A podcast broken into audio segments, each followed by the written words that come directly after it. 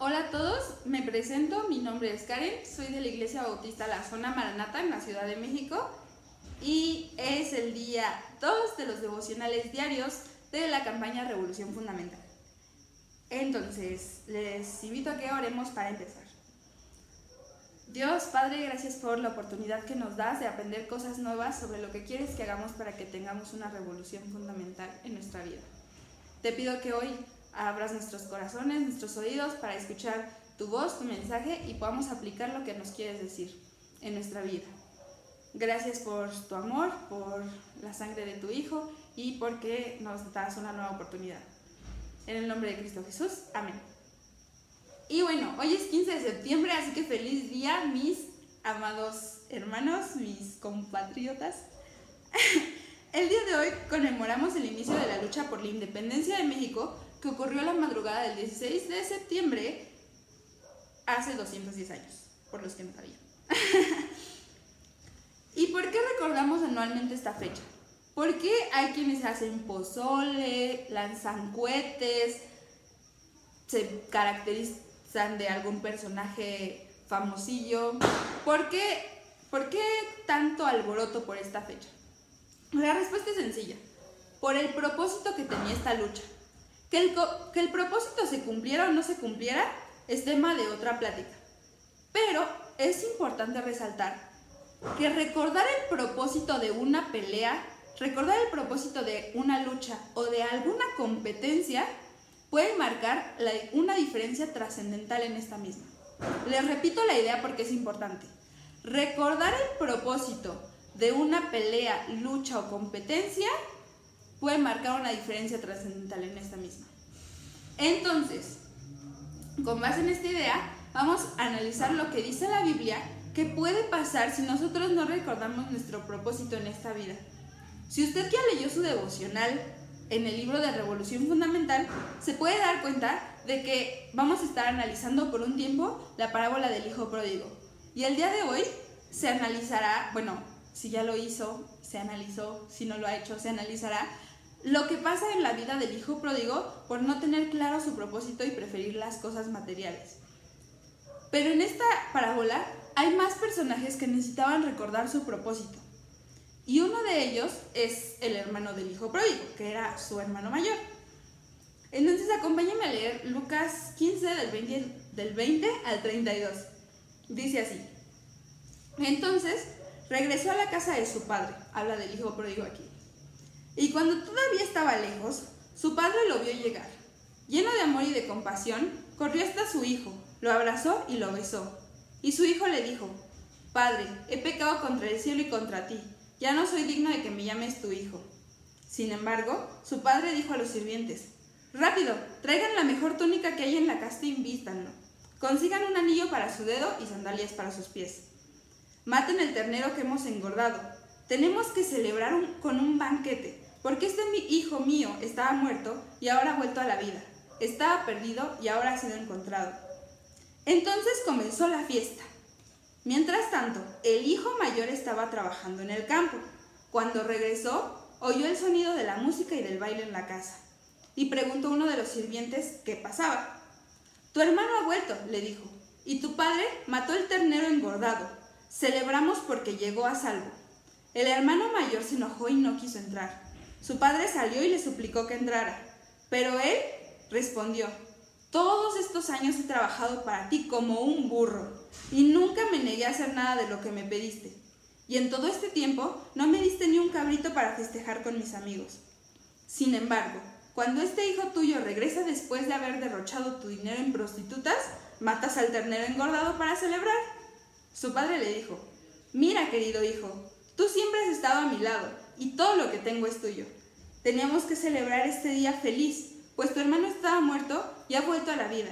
Estaba perdido y ahora ha sido encontrado. Este fue Lucas 15 del 20 al 32 en la nueva traducción viviente. En esta parte del pasaje nos encontramos con la respuesta del hermano del hijo pródigo ante su llegada. Se los leo textual en el versículo 28. Dice, el hermano mayor se enojó y no quiso entrar. Su padre salió y le suplicó que entrara. Qué respuesta tan fea, ¿no? Llega su hermano y lo mínimo que pudo haber hecho fue entrar a saludarlo o entrar y ver que estuviera bien y salirse. Así, por mínimo. Era su familiar, era su hermano, pero no, no quiso entrar. ¿Y qué, pero qué fue lo que hizo que, que respondiera tan feo este hijo? Se los leo en el versículo 29, está la respuesta. Dice, pero él respondió, todos estos años he trabajado para ti como un burro y nunca me cansé de hacer nada de lo que me pediste. Perdón, nunca me negué a hacer nada de lo que me pediste. Y en todo este tiempo no me diste ni un cabrito para festejar con mis amigos. Cuando olvidamos el verdadero propósito de nuestra vida, nos sentimos igual que este hijo de la historia. Nos sentimos como burros, así dice la Biblia. Nos sentimos como burros, como animales de carga que trabajan y trabajan y trabajan y no tienen nada a cambio. Hay una canción del hermano Marcos Vidal, de uno de sus, de una canción de su álbum de El Arca, de un burro. Justo el burro habla de que trabaja para los demás y los demás ni un gracias le dan. Y canta, eh, como un animal de carga y trabajo, siempre igual, siempre igual. Pues así nos sentimos cuando no tenemos un propósito, que trabajamos y trabajamos y trabajamos y no llegamos a nada.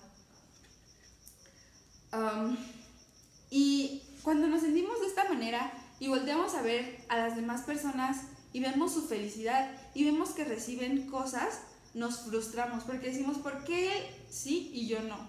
¿Por qué si yo trabajo y trabajo y trabajo no llego a nada y esa persona sí? Esto fue lo que sucedió con el hijo mayor de esta historia. Cuando vio la felicidad de su padre y de su hermano, porque el hijo pródigo había encontrado su propósito, se enojó y no quiso entrar a la fiesta. Se quejó de estar trabajando en vano. Pero observemos más detalladamente el contexto de este hombre. El hijo que se quedó en casa se quedó para servir a su padre. Pero él no experimentó el momento de angustia que atravesó su hermano. Él nunca se quedó sin comer, por ejemplo. Siempre disfrutó de una buena vida y se acostumbró a ella.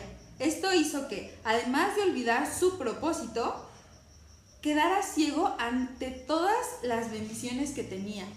Bendiciones de parte de su padre. Porque recordemos el versículo 31 que dice de, de la parábola, que dice, su padre le dijo, mira querido hijo, tú siempre has estado a mi lado y todo lo que tengo yo es tuyo. El padre además era un señor pudiente. Tenía muchas cosas, tenía sirvientes.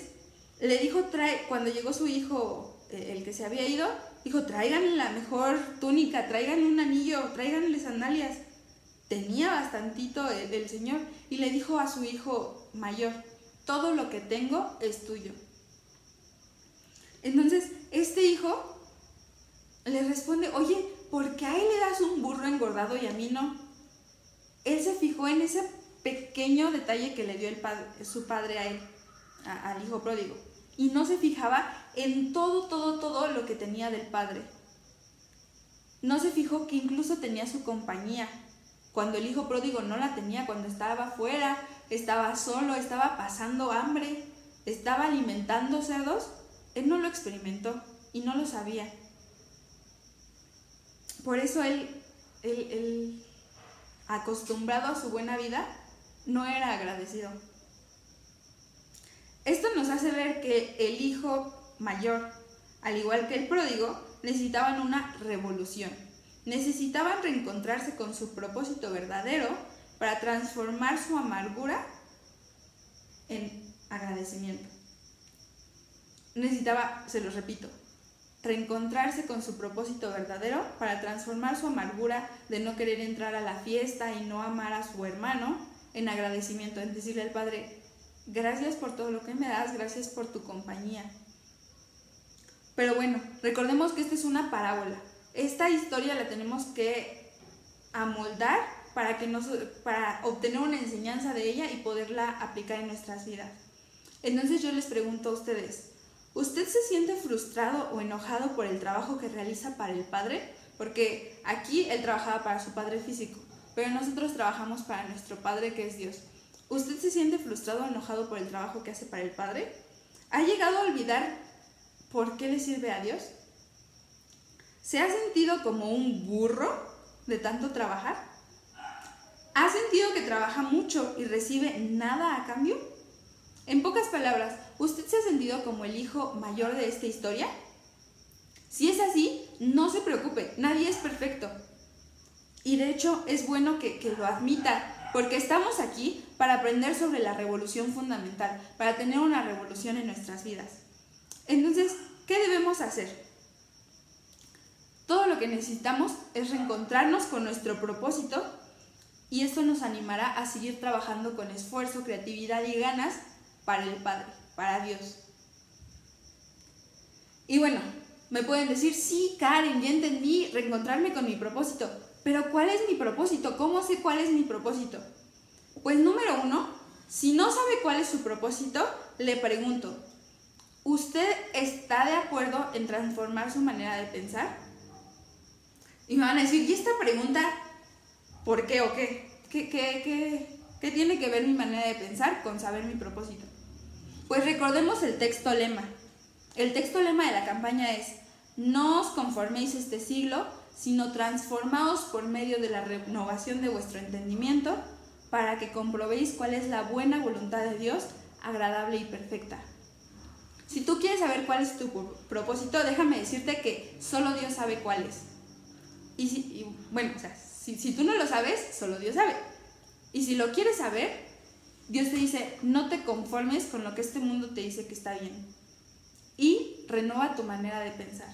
Así vas a saber cuáles son mis planes, cuál es mi voluntad, cuál es tu propósito. Entonces, pues e, esta es la forma de conocer nuestro propósito.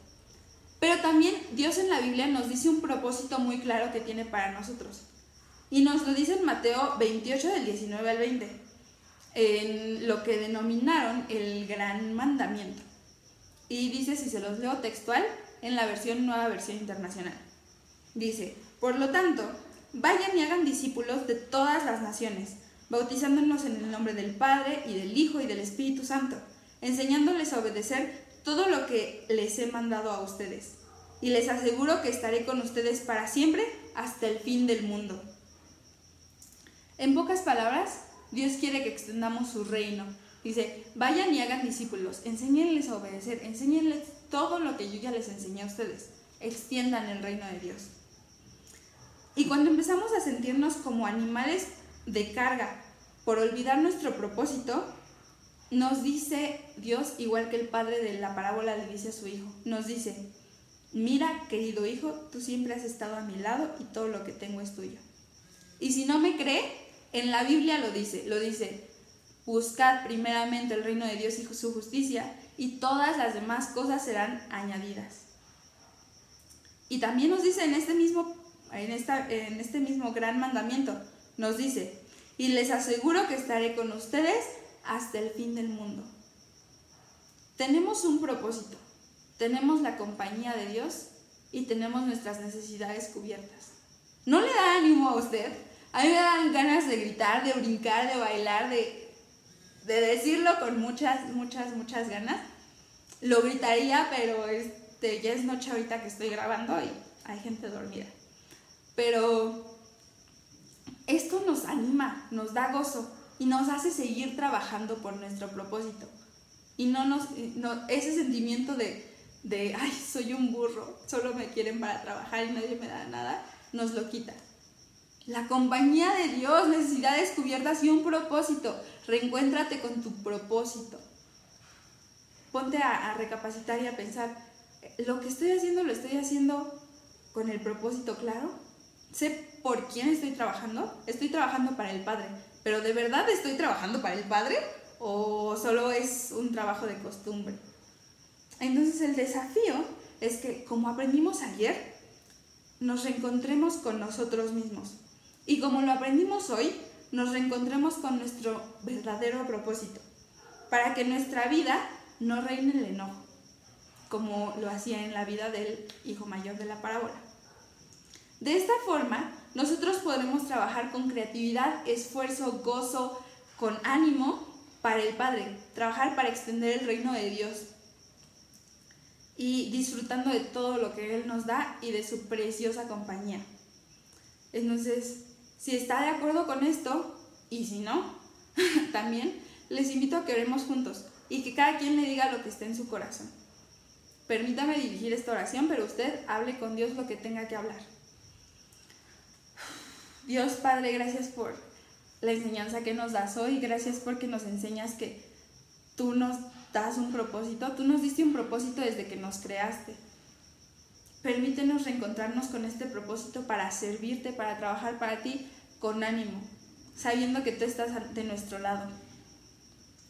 Tú danos gozo, danos alegría, danos ánimo, danos fuerzas, danos creatividad cuando nos reencontremos con este propósito que tú tienes para nosotros.